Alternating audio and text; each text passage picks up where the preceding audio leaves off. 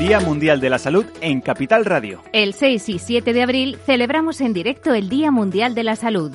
Un año de pandemia, un año de COVID-19. Todos los sectores y profesionales de nuestra salud y sanidad en directo. Más de seis horas de radio y comunicación de salud con personas y empresas. Martes 6 de abril desde las 10 de la mañana y miércoles 7 desde las 3 de la tarde con más de 40 invitados. COVID-19, un año de gestión de crisis. Día Mundial de la Salud, especial Valor Salud en Capital Radio con Francisco García Cabello.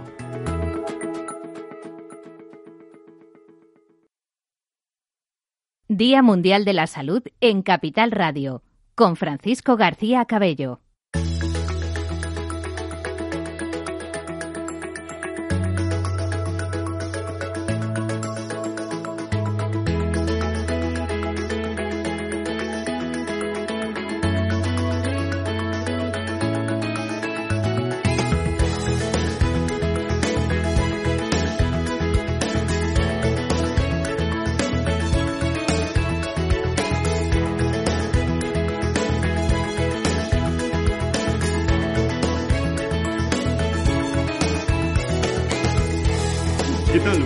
Días eh, y gracias a todos por estar eh, con nosotros aquí hoy en la radio, en eh, Capital Radio, en un especial dedicado a nuestra salud y a nuestra sanidad.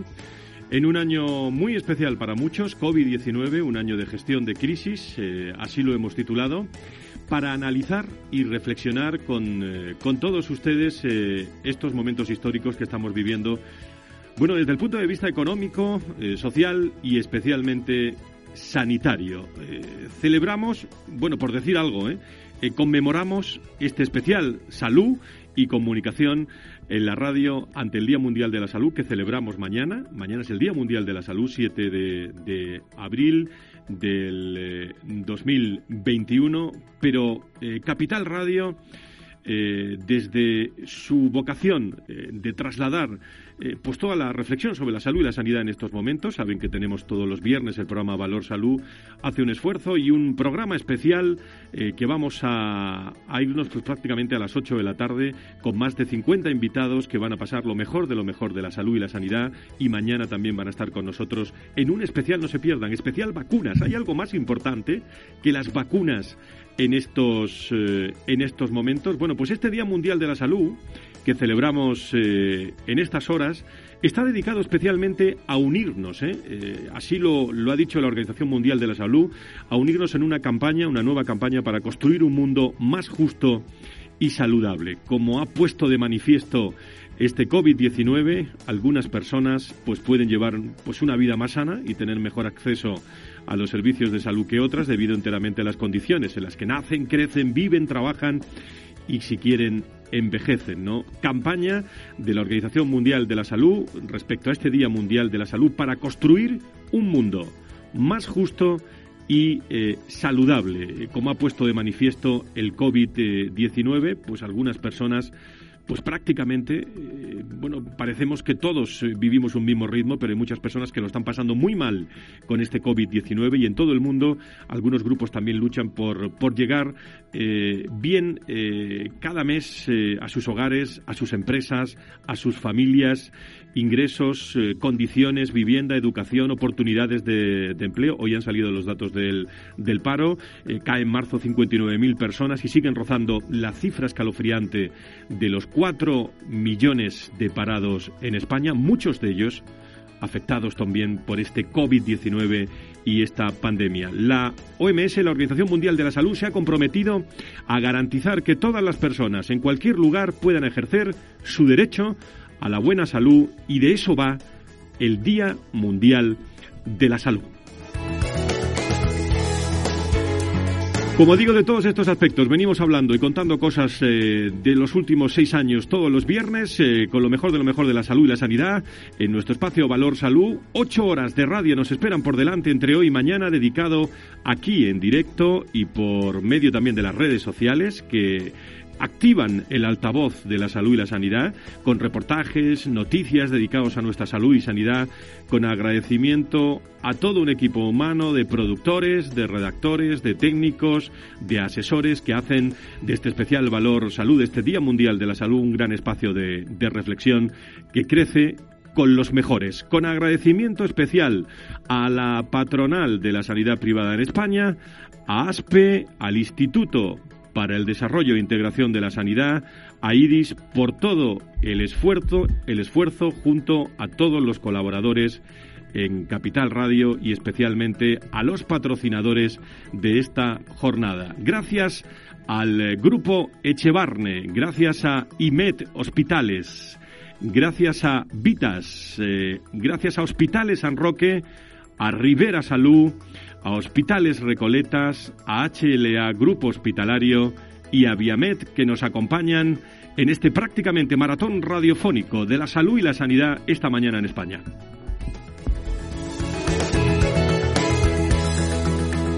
Vamos a estar, lógicamente, muy pendientes a lo largo y ancho de todo este programa, de, todos los datos. Estamos con incidencias del 163,37% en estos momentos. Casos globales de coronavirus que superan la barrera de los 130 millones y en los últimos siete días más de 4 millones de, contagios. Epidemia eh, a vuelta de esa cuarta ola. Eh, hay eh, músculo, como se decía hoy en algún medio de comunicación esta mañana, y músculo para poder eh, solventarlo, pero las vacunas, la vacunación es la gran, eh, la gran esperanza. Un día en el que sumamos 500.000 nuevos afectados, 5.000 llegamos pues prácticamente a los datos de, esta mañana y estamos actualmente en 10.360 nuevos casos y 2.247 en la última hora. Global, más de 3.311.325 personas han sido afectadas por el COVID-19 y creciendo también a nivel, eh, a nivel internacional. Vamos a estar hasta las 8 de la tarde con todos ustedes en este especial en el que vamos eh, a hablar de muchos aspectos, de la colaboración eh, público-privada, vamos a tratar de, de solventar un poco algunos aspectos, sobre todo para no preguntar todos los años lo mismo a nuestros invitados sobre esa colaboración público-privada. Estaremos centrados en el estado del Sistema Nacional de, de Salud.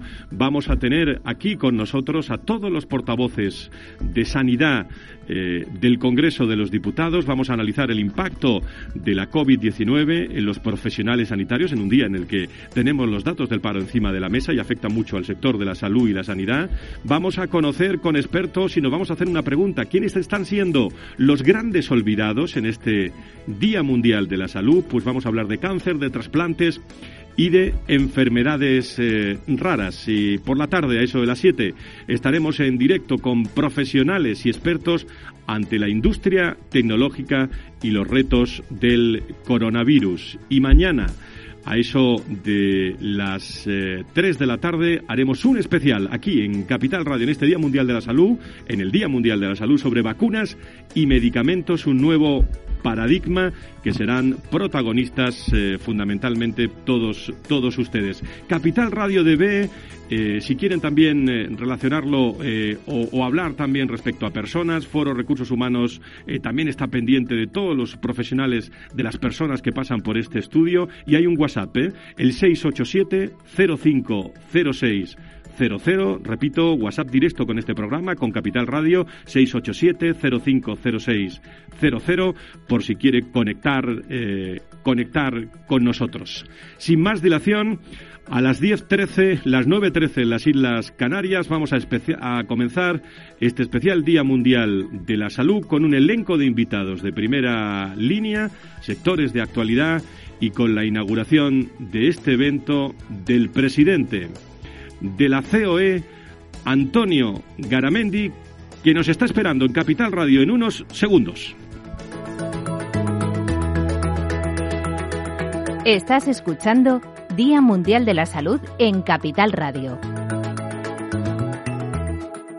Y comenzamos este Valor Salud especial, este especial dedicado al mundo, al Día Mundial de la Salud, como hemos eh, dicho hace unos minutos, con el eh, presidente de los empresarios, con Antonio Garamendi, que está en línea ya con nosotros a esta hora de la mañana. Presidente de la COE, Antonio Garamendi, muy buenos días, bienvenido. Muy buenos días, eh, Capital Radio. Muy buenos días. Muchísimas gracias por estar eh, con nosotros. Eh, eh, tenemos un especial de muchas horas por delante sobre el mundo de la salud, pero le pregunto al presidente de los empresarios qué papel está jugando la, salud en estos momentos en la vida de los españoles desde todos los puntos de vista, especialmente desde el, económico, presidente. Hombre, la verdad es que si me llegas a hacer la pregunta al año 19, pues posiblemente debiera de estar pensando qué es lo que digo o no digo, ¿no? Pero eh, yo creo que viviendo lo que llevamos viviendo este año, ¿no? Este largo año eh, de pandemia, pues yo creo que nos hemos dado cuenta todos en esto que dice la canción, ¿no? Salud, y luego ya lo podemos poner otros términos, pero el primero es, es salud. Y ha quedado clarísimo que por encima de todo en este momento lo más importante es la salud. Y, y la verdad, bueno, como hablaremos un poco más, la verdad es que la, la salud, nosotros decimos que es salud más economía. Es decir, ¿por qué? Porque vivimos en estos momentos una crisis económica, ¿no? Pero vivimos una crisis económica como consecuencia de una crisis sanitaria, es decir, de una crisis de una enfermedad, de una pandemia. Eh, por tanto, lo primero, esa salud de, de, cómo se ha trabajado, de cómo se está trabajando, de cómo se tiene que trabajar y, por supuesto, siempre velando porque la economía esté presente, porque es que eh, eh, lo uno sin lo otro tampoco, tampoco, tampoco funciona, ¿no? Pero, por tanto, yo creo que no es el día de la salud, es que llevamos el año, el año de la, de la salud y por tanto, pues fíjate las horas y horas y horas que hemos estado hablando en este caso de la salud de todos los españoles. Hablamos mucho en nuestro programa de los viernes de salud y en este especial también, eh, presidente, de la efectiva colaboración entre la salud pública, entre lo público y lo, y lo privado, cuyo mayor beneficiado, decimos siempre, es uno, que es el paciente, entre, entre otros muchos, el propio, el propio enfermo. ¿Qué papel destacaría de esta colaboración? Y quiero que me diga algo también de, de, cómo, cómo ve la, la, sanidad privada en nuestro país. Bueno, lo primero que me gustaría es eh, porque yo creo que, que, es de ley, ¿no? Primero un reconocimiento, bueno, un, eh, una solidaridad, un apoyo muy grande a toda la gente pues que ha tenido familiares que han fallecido y, y, un, y un reconocimiento a toda la gente que ha estado al frente eh, de esos servicios esenciales, en este caso especialmente de la salud, que realmente han sido esos héroes anónimos que decimos todos y que realmente nos hemos dado cuenta que están ahí, ¿no? Y que velan por, por nosotros, ¿no? Eh, a mí cuando se me hace la pregunta de la sanidad eh, o de la colaboración público-privada, es que me sorprende que en el, que el pleno siglo XXI sigamos teniendo que hacernos esta pregunta, porque algunos entendemos que sería algo mm, tan lógico y tan natural donde realmente eh, lo uno va añadido al otro. Es decir, en España hay 458, creo que son hospitales privados. Creo que es casi, casi el cuarenta y tantos por ciento de lo que es la sanidad eh, en este sentido, ¿no? Y la verdad es que yo creo que es tan importante esa sanidad eh, pública como existe, que España es una gran sanidad pública. Lo digo porque muchas veces se dice que no, que es que tal, y yo creo que no hay más que viajar. Yo animaría a la gente a que viaje un poco, se dé cuenta qué hay en otros países para saber que tenemos una gran sanidad pública y, por supuesto, que tenemos una gran sanidad privada. Y lo uno eh, realmente se complementa absolutamente con lo otro. Y es la suma de las dos la que hace realmente esa gran sanidad eh, en España, eh, esa gran atención realmente a, a todos los españoles y también a todos los que nos vienen a visitar. Eh, no nos olvidemos que en España, ahora no, pero en este, eh, durante tantos años estábamos los 46 millones de españoles más 85 que nos venían a visitar, que cuando tenía algún problema, como no podía ser de otra manera, se les ha atendido, de, como decían por ahí, como, la, como si tuviéramos unos equipos de primera división, ¿no? que es lo que tenemos. Las vacunas eh, van a cambiar eh, el escenario, eh, presidente. sobre todo me refiero al escenario económico, laboral y sanitario. Bueno, yo, nosotros lo estamos diciendo, nosotros en COE eh, tenemos a, través de la fundación que, eh, que, hemos trabajado mucho durante toda la pandemia, ¿no? En los EPIs, en, en todo lo que son ahora el tema antígenos y tal, tenemos un, un plan que, que, que, le llamamos, como te decía antes, salud más economía, ¿no? Eh, y nosotros en estos momentos decimos que hay tres grandes objetivos para realmente superar esta crisis. Y los tres son vacuna, más vacuna, más vacuna. Y, y, lo vuelvo a decir, vacuna, más vacuna, más vacuna. Es realmente la, solución a este tema. Y mientras tanto, prevención, eh, eh, atención a las normas que nos transmite sanidad, que nos transmite todos los equipos eh, sanitarios, prevención a través de las mascarillas, eh, de las distancias de seguridad, etcétera, es decir, de, todo lo que se nos viene diciendo. Pero realmente la vacuna va a ser la clave y, y ahí hay que decir, porque, porque ahí hay un déficit que estamos viviendo, teníamos que estar mucho más avanzados, deberíamos estar mucho más avanzados y la verdad es que yo creo que ahí Europa no ha estado a la altura. Es decir, yo creo que, Europa se ha quedado atrás en esta compra de las vacunas y lo estamos, y lo estamos eh, pagando. Nosotros en este sentido, desde CEO, en ese plan que, te comentaba, eh, estamos eh, planteando en cuanto lleguen, que sabemos que, van a estar, eh, por un lado, pues de cómo las propias empresas con nuestros servicios médicos pueden implementar vacunas en prácticamente todas las empresas de más de 250 trabajadores. Incluso muchas empresas hay muchos trabajadores que son médicos o que son ATS y tal y que están en otros puestos. ¿eh? Pues, eh, y luego también estamos hablando permanentemente también de todo lo que es la red de las mutuas, patronales de accidentes de trabajo, 1.500 mutuas, casi 10.000 sanitarios más evidentemente toda la sanidad privada. Es decir, eh, eh, yo creo, yo creo que es que está ahí, estamos, eh, como puedan estar también el efecto de las farmacias, etcétera, y donde realmente, desde el punto de vista la logística, sinceramente, como se demostró al principio de la pandemia, creo y ha quedado demostrado que las empresas somos muy rápidas y somos muy eficientes, muy eficaces a la hora de implementar protocolos, ¿no? Estamos hablando con el presidente de la COE, con Antonio Garamendi, en directo con todos ustedes eh, en este Día Mundial de la Salud. Dos últimas cuestiones. Eh, hay muchos invitados. Eh, hemos querido que el propio presidente sea el que inaugure también estas, estas jornadas. Y recuerdo un lema, ¿no? El de construir un mundo más justo y saludable, eh, desigual en muchos terrenos. Ese es el lema del Día Mundial de la Salud de este año, precisamente 20 y 21. Eh, ¿Qué déficit tan grande, no, presidente, que muchos puedan acceder a la salud y otros y otros no, en esa desigualdad en la que nos encontramos en un momento en el que quizás la esperanza es la palabra que más se, se maneja, además de vacunas. Sí, el otro día eh, comía con un presidente que venía a visitarnos de, África, ¿no? Eh, y nos comentaba efectivamente las diferencias que puede haber, evidentemente, entre este, vamos a llamarle, primer mundo y, y, en este, y otro caso, pues el continente africano, ¿no? Puede, podemos estarlo viendo en, en otros continentes también hermanos, ¿no? A mí me gustaría hacer una, una reflexión es el Día Mundial y efectivamente hay una desigualdad y efectivamente hay que trabajar para que eso no pase. Pero lo que sí me gustaría también aclarar es que nadie utilice demagógicamente esa palabra en España.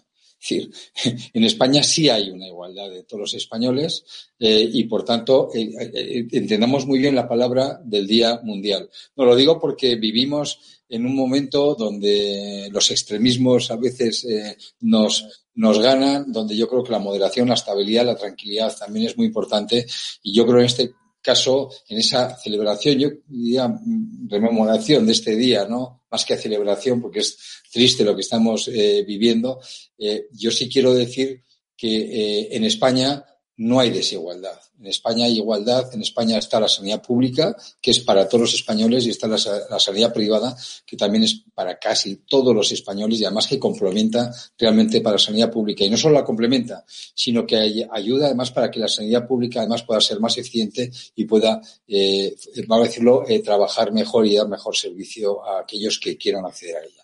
Una cuestión también que no se me olvide. ¿Qué mención especial me imagino que querrá hacer también a todo lo sanitario, a, todos los profesionales de la medicina que, queramos o no, eh, no solo han peleado, luchado, sino que lo siguen haciendo a esta hora de la mañana, después de Semana Santa, con esos datos, con esas incidencias.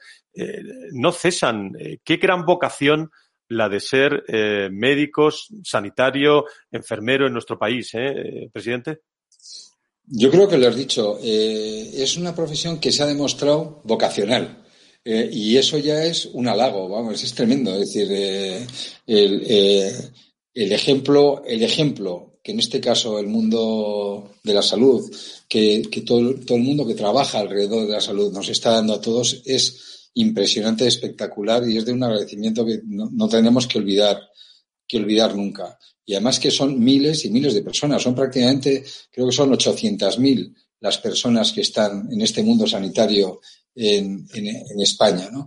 Y la verdad es que yo creo que lo que se merecen de, parte de todos nosotros siempre será una gratitud eh, inmensa. ¿no? Es, eh, es, que no se puede decir otra cosa y desde luego se ha demostrado que es eh, una vocación, es una vocación de trabajo, es, es una misión. Eh, independientemente de, pues de otros trabajos que sí son vocacionales, pero desde luego en este caso, además con el sufrimiento que, que han visto, que padecen, eh, la valentía con la que han afrontado absolutamente todos los procedimientos, el cariño que, han transmitido, porque hay algo que yo creo que es tremendo de lo que hemos vivido y que estamos viviendo, es que eh, la gente padece la enfermedad sola y muchos fallecen solos. Y realmente la gente que les ha dado una mano, la gente que les ha dado el apoyo, la gente que ha estado con ellos eh, es, son los sanitarios. Por tanto, yo creo que es, son de la familia, son como una parte muy importante de la familia. Yo creo que el agradecimiento nunca se nos podrá olvidar. Pues eh, por último, tenemos por delante eh, muchas mesas de debate con más de 45 invitados, colaboración público-privada, estado del Sistema Nacional de Salud, el impacto del COVID, enfermedades que han sido, nos hemos preguntado, los grandes olvidados, el cáncer, trasplantes, enfermedades, en fin, y mañana un especial sobre vacunas. Micrófonos abiertos de, este programa especial en Capital Radio para el presidente de la COE, por si quiere mandar un, saludo, bueno, en, eh, lanzamiento de este programa en estos momentos. Presidente. Pues bien, Francisco, un agradecimiento muy grande a que hayáis tenido esta iniciativa, bueno, que la seguís teniendo, pero esta gran iniciativa de, de poner encima de la mesa, pues, eh, todos los temas y a tanta gente, 45 eh, personas que van a participar en los paneles, ¿no? Yo creo que es muy importante, yo creo que va a ser interesantísimo eh, las conclusiones de, de, cada uno de los sectores, de los factores de, en este caso, y yo creo que será interesantísimo ver esas conclusiones que tendréis y que, y que sacaréis al, al cabo del día. Por tanto, desde, desde la empresa española, del mundo de las grandes, pequeñas, medianas, autónomos, pequeñas empresas españolas, eh, daros las gracias de verdad. Eh, esto es un trabajo de todos y ahí sí, sí haría una cosa que es importante. Mientras que estén las vacunas, mientras que no estén, llamar a la responsabilidad, a la responsabilidad de todos para que realmente eh, podamos controlar eh, este tema porque es, es, ha sido y sigue siendo un tema muy serio que esperemos que acabe pronto. Pero por encima de todo, Capital Radio creo que es una gran iniciativa y, desde la COE os agradecemos muchísimo de verdad esta, esta jornada maratoniana que vais a tener. Pues eh, muchísimas gracias al presidente de la COE, Antonio Garamendi, por estar en directo con nosotros. Buen día, buena semana después de, de, Semana Santa con muchas cosas que hacer, sin duda. Gracias por estar con nosotros. Buenos días. Muchas gracias. Un abrazo. Día Mundial de la Salud en Capital Radio con Francisco García Cabello. Primera media hora de este Día Mundial de la Salud, las diez y media, las nueve y media en las Islas Canarias. Se van incorporando seguidores eh, a través de las redes sociales, también eh, los podcasts que vamos a distribuir a lo largo y ancho de todas estas horas que vamos a estar con, con ustedes, gracias al presidente de la COE, Antonio Garamendi. Unas jornadas eh, con el Grupo Chevarne, con IMED, con San Roque Hospitales, con Vitas, con Rivera Salud, con Recoletas, con Viamed, con HLA y con la colaboración especial de IDIS, eh, de, ASPE, de la Fundación IDIS, de la Patronal de la Sanidad Privada en España, que con ellos especialmente pues hemos construido eh, para que estén aquí en este espacio los mejores. Saludo a esta hora de la mañana al presidente de la Fundación IDIS, al doctor eh, Abarca. Don Juan, encantado de saludarle. Muy buenos días. Buenos días, Francisco, ¿qué tal? Muchísimas gracias por, por estar con nosotros. Bueno, yo creo que un día, eh, doctora Barca, eh, todos estamos esperando eh, y hablando de vacunas, vacunas y, y vacunas, pero el lema de, de, este día, del Día Mundial de la Salud, sobre la desigualdad, primeros mensajes a nuestros oyentes, doctor. Bueno, pues eh, primero agradecer a Valor Salud el, el hacer esta eh, manifestación durante todo el día de, un tema que desgraciadamente ha pasado a ser eh, a la primera fila de la, de la actualidad política, por la, obviamente por la pandemia, eh, lo cual bueno, pues es una cosa que tradicionalmente no ha sido así y yo creo que eventos como este pues de alguna manera refuerzan la necesidad de poner el foco sobre el sistema para intentar aprovechar eh, la oportunidad que nos deja esta desgracia e intentar de alguna forma mejorar. Segundo, coincidir totalmente con lo que ha dicho el presidente de los empresarios, el señor Gramendi, con que el debate de salud y economía es un debate estéril, absolutamente. Eh, por supuesto que si no hay salud, eh, no hay economía, pero vamos, no por una cuestión de... Eh, es que si, no hay salud, la gente se queda en casa. Y la gente se queda en casa porque tiene miedo. No hay ninguna empresa que pueda funcionar a, un 60% de, de, su actividad. ¿no? Entonces, por mucho que pretendamos preservar las medidas económicas, si la gente se está muriendo, la gente se está contagiando, al final la economía que no lo hacemos de una manera individual, sino que la economía es una cuestión que resaltamos entre todos, pues eh, también se acaba cayendo. ¿no? y bueno, y para acabar, pues llevamos 14 meses de pesadilla. Yo creo que hemos eh, aprendido muchísimo, tanto eh, hemos aprendido bueno, que no teníamos un sistema sanitario tan cohesionado, tan coordinado como, como, como deberíamos de tener, como podríamos tener. ¿no?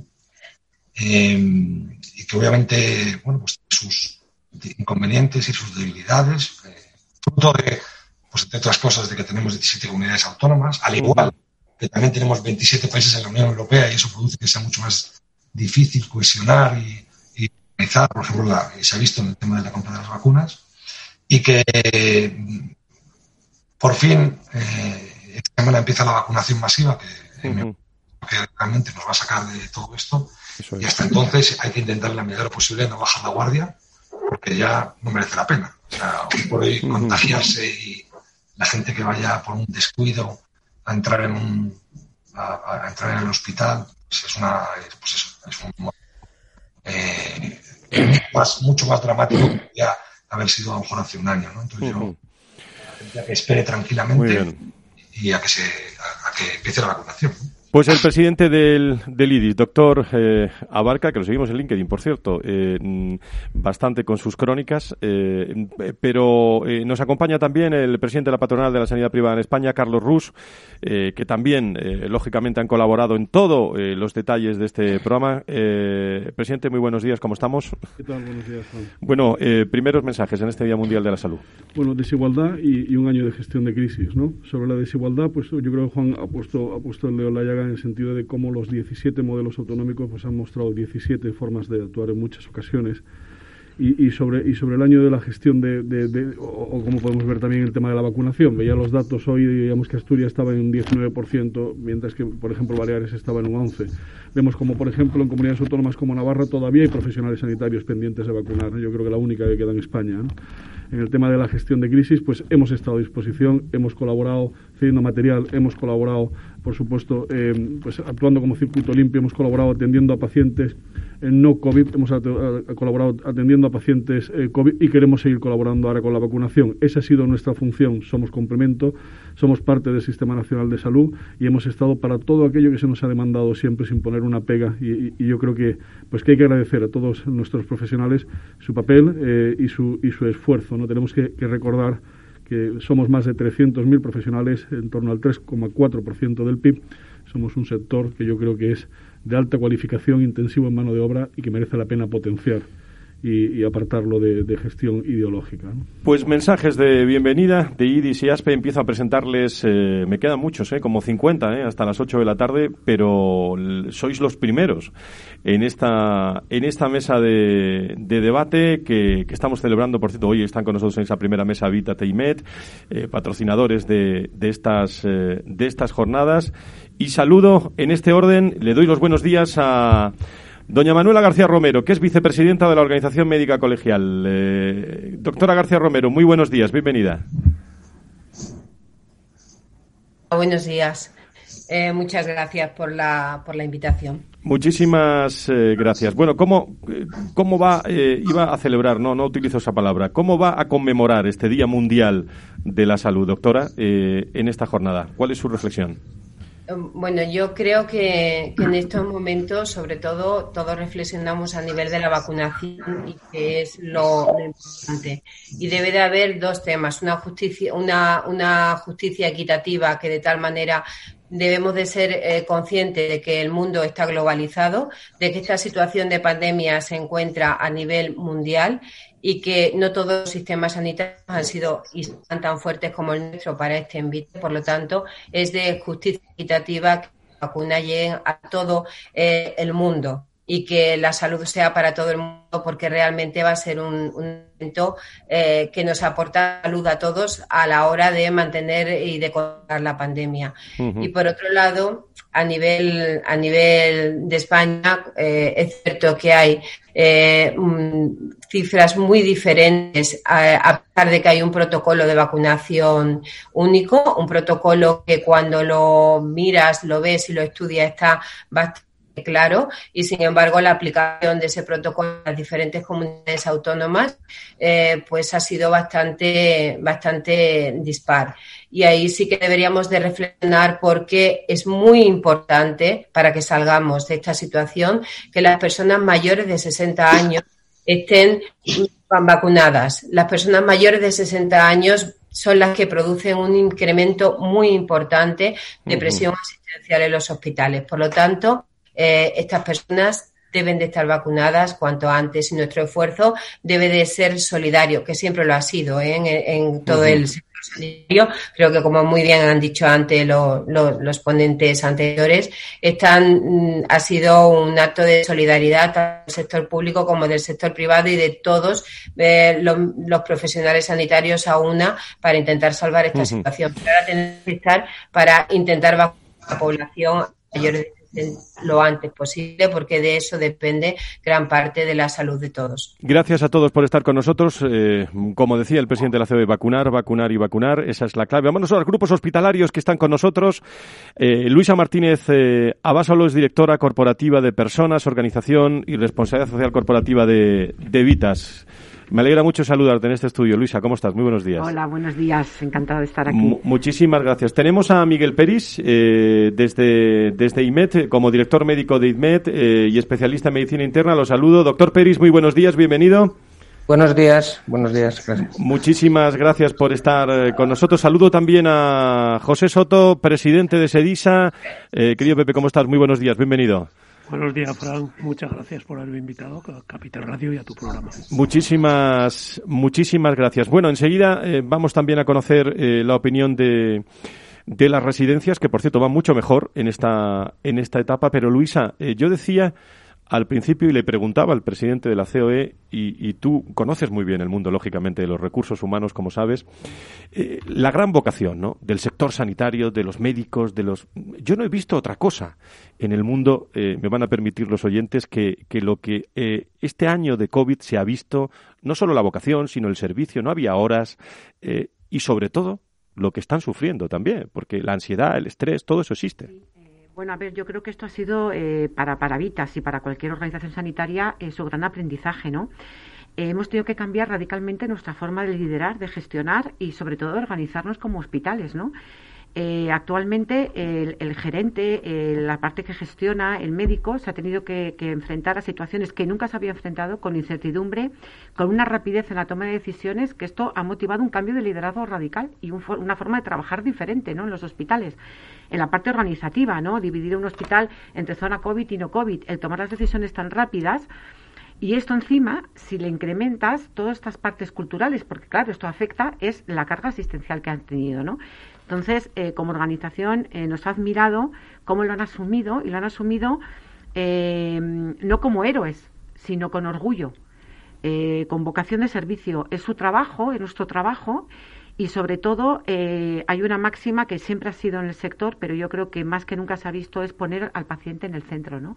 Y el profesional ha sabido estar muy a la altura y poner siempre al paciente en el centro y sobre todo el volcarse en, en, el paciente y no se nos puede olvidar el familiar, ¿no? El familiar ha estado también muy desatendido, no ha podido acompañar a, sus familiares y yo creo que esto ha sido lo que más orgulloso nos podemos sentir como sector, ¿no? El que, a, pesar del cansancio, a pesar de las horas, de los turnos, a pesar de toda esta presión en la forma de gestión, en la carencia que hemos tenido al principio de EPIs, de mascarillas, cómo han estado a la altura y han estado ahí siempre con una sonrisa. ¿no?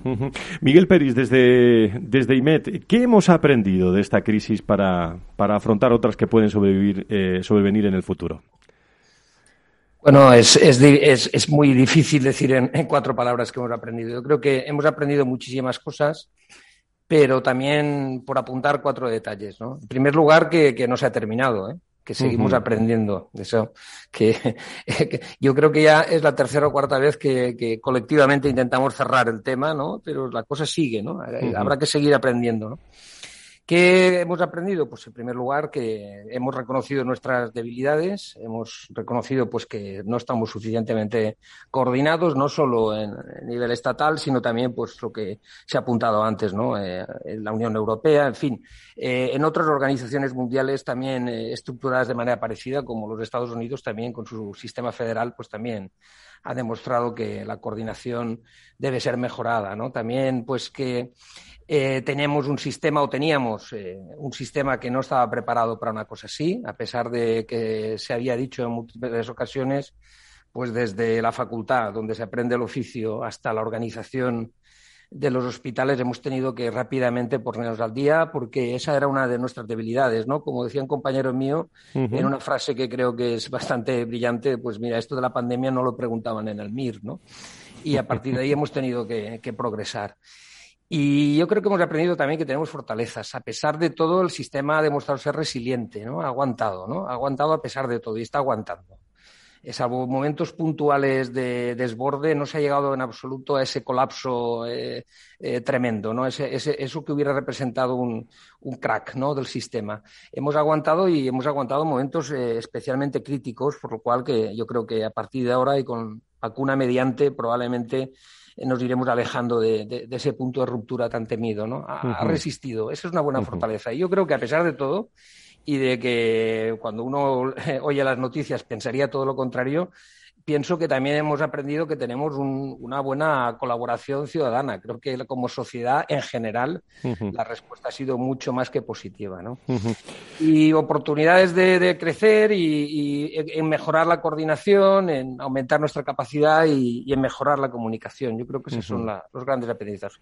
Luisa, desde, desde Vitas, eh, y ahora te lo preguntaré también, Miguel, eh, os, pido síntesis desde IMED también. Eh, desde Vitas, con la experiencia que tenéis, Fíjate qué pregunta te hago, ¿no? ¿Cómo, cómo veis el futuro, ¿no? Cuando el futuro es dentro de, unas horas, mañana, es decir, la, estamos eh, con músculo, se dice, pero en, cuarta ola prácticamente. Efectivamente, bueno, el futuro lo vemos igual que hace 14 meses, a lo mejor más optimistas, pero está claro que no podemos bajar la guardia y el único futuro que hay son las vacunas. No hay otro futuro. Apelar a la responsabilidad de los ciudadanos, a las restricciones sociales, pero a las vacunas. ¿No? Y eso es lo que, lo que estamos haciendo ahora. Y luego también el seguir cuidando al profesional, ¿no? Yo hago mucho hincapié porque somos, eh, antes lo ha dicho Carlos, somos el único sector con mm, el porcentaje de más alta cualificación profesional que hay en, en, cualquier sector eh, productivo y sobre todo con muchísima eh, mano de obra, ¿no?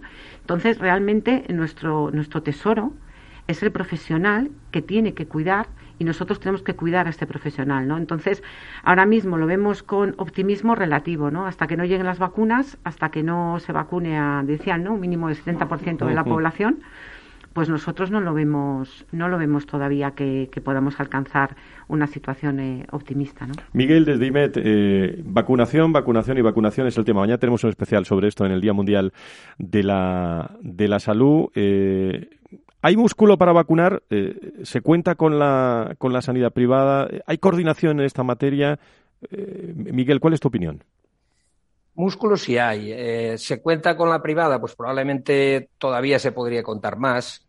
Pero, como ha dicho el señor Garamendi al principio, la, sociedad está preparada para la vacunación. Se puede desplegar muchísimos más recursos y no solo sanitarios, eh, a nivel de empresas, en otras organizaciones sociales. Eh, lo que faltan son vacunas, ¿no? Yo creo que ese es el único problema real. Eh, creo que aquí la Unión Europea tiene un gravísimo problema. ¿eh? Si hubiera suficientes vacunas estaríamos mucho más avanzados, no me cabe duda. Pepe José Soto, como presidente de SEDISA, y los directivos del sector de la salud y la sanidad, eh, ¿cómo se encuentran en estos momentos, Pepe? Porque queda mucho por delante por gestionar, muchas personas, mucha ansiedad, mucho estrés, todavía nos queda mucho. ¿Qué, termómetro podemos, si lo pusiéramos ahora mismo en los directivos de la salud, cuál es el diagnóstico? Queda mucho, evidentemente.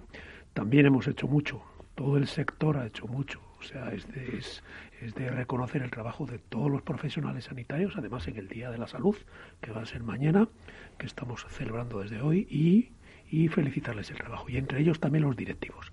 Nosotros también somos profesionales de la salud. No atendemos pacientes en consultas.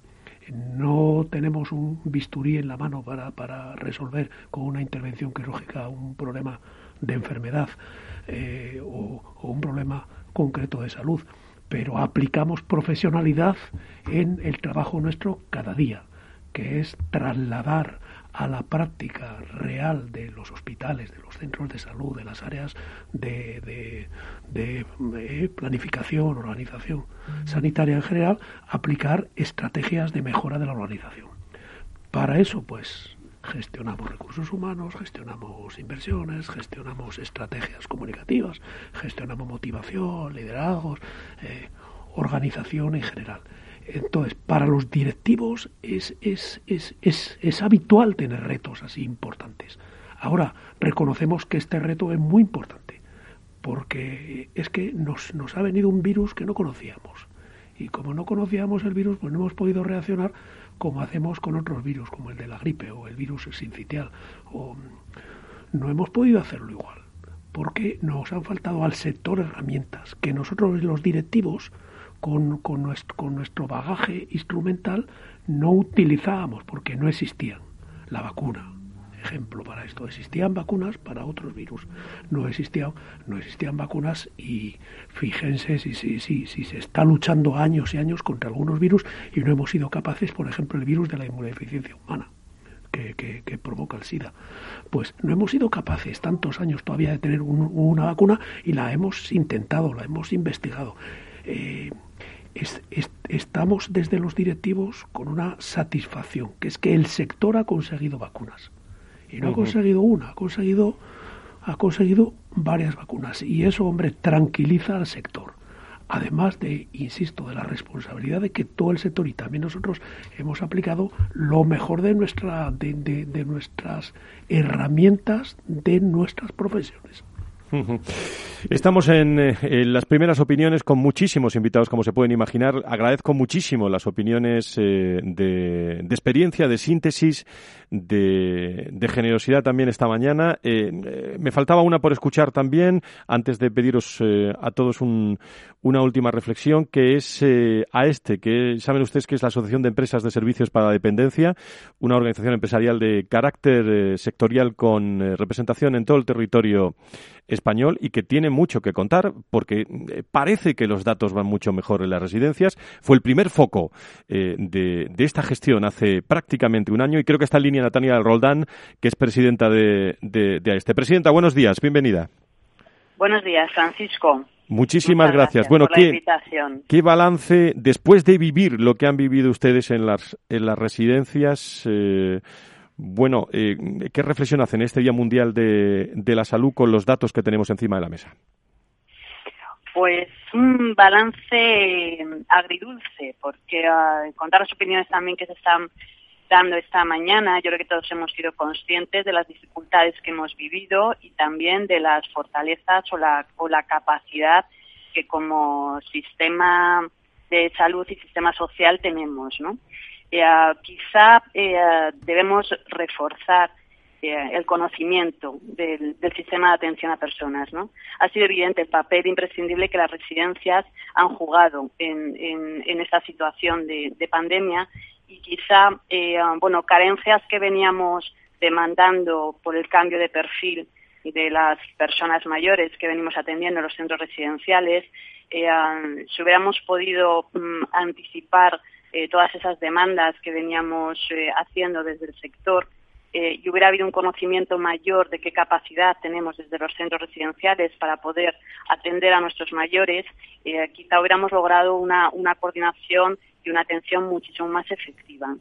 Eh, es cierto que el desconocimiento sobre la pandemia eh, como están eh, comentando otros compañeros, pues lógicamente nos ha hecho, bueno, pues lógicamente funcionar de manera muy rápida, a veces improvisada en tanto en cuanto la información era muy cambiante. Pero creo que en general se ha mostrado, a pesar de de, bueno pues eh, algunos datos lógicamente eh, muy muy muy nefastos no con respecto a la repercusión que ha tenido en, en las personas más vulnerables pero por otro lado se ha demostrado una capacidad de reacción eh, muy importante no ahora mismo de lo que se trata es de implantar esos cambios que hemos visto que funcionan de manera permanente y lograr una coordinación sociosanitaria real, ¿no? Que permita, bueno, pues hacer un, mapa de recursos y que al final el sistema de salud y el sistema social sean vasos comunicantes y de apoyo, ¿no? Um, son medidas de,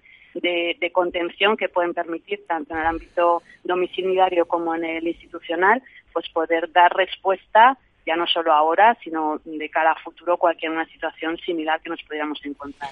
Pues las opiniones de este de, de las residencias. Eh, estamos en la primera hora de este especial que nos va a llevar eh, hasta las 8 de la tarde en este día. Mañana tendremos a las 3 de la tarde hasta las cuatro y media un especial con vacunas, con eh, esta primera inauguración de Antonio Garamendi, el presidente de la COE. Estamos con la OMC, con Manuela García, con Luisa Martínez Abasalo de Vitas, con Carlos Rus de, de, de ASPE, con Juana Barcas de, de IRI eh, José Soto de Sedisa, Natalia Ordanda Este, Miguel Peri de Como se pueden imaginar ustedes, abrir yo una tertulia a estas horas, pues puede ser eh, con tantos invitados. Pero sí, sí me quiero remitir a alguien y quien, quiera opinar que lo diga en estos próximos seis minutos prácticamente que nos quedan, ¿no?